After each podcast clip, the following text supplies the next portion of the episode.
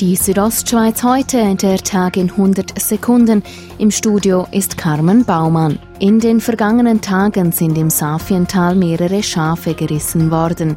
Heute teilte das Amt für Jagd und Fischerei mit, dass das Wolfspaar am Pitzbeverin mindestens fünf Junge bekommen hat. Zwischen dem Rudel und den Rissen sieht Hannes Jenny vom Amt einen klaren Zusammenhang. Mit großer Wahrscheinlichkeit oder fast sicher sind auch die Tiere die Verursacher von diesen Rissen. Mittels Schmelzwasserrecycling soll der Gletscherrückgang gestoppt werden. Dies die Idee des Engadiner Glaziologen Felix Keller und seinem Forschungsteam. Konkret wird ein sogenanntes Schneiseil quer über den Gletscher gespannt. An dem Seil hängt man eine Wasserleitung auf und dann etwa alle 20 bis 40 Meter wird dort eine Düse dran montiert, die Schnee erzeugen kann.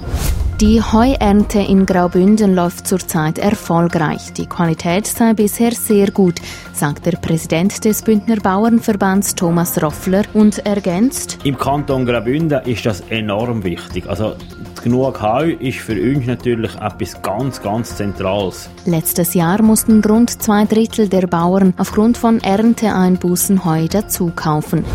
Nach nur einem halben Jahr hat der Bergeller Tourismusdirektor Serge Alder bereits wieder gekündigt. Laut Bruno Pedroni, Präsident der Tourismuskommission, hat man unterschiedliche Vorstellungen gehabt, was die Zusammenarbeit betrifft. Pedroni sagt, die Tourismuskommission muss auf jeden Fall über Bücher gehen und gewisse Organisationsstrukturen ein bisschen ändern, das ist ganz klar. Die Südostschweiz heute, der Tag in 100 Sekunden, auch als Podcast erhältlich.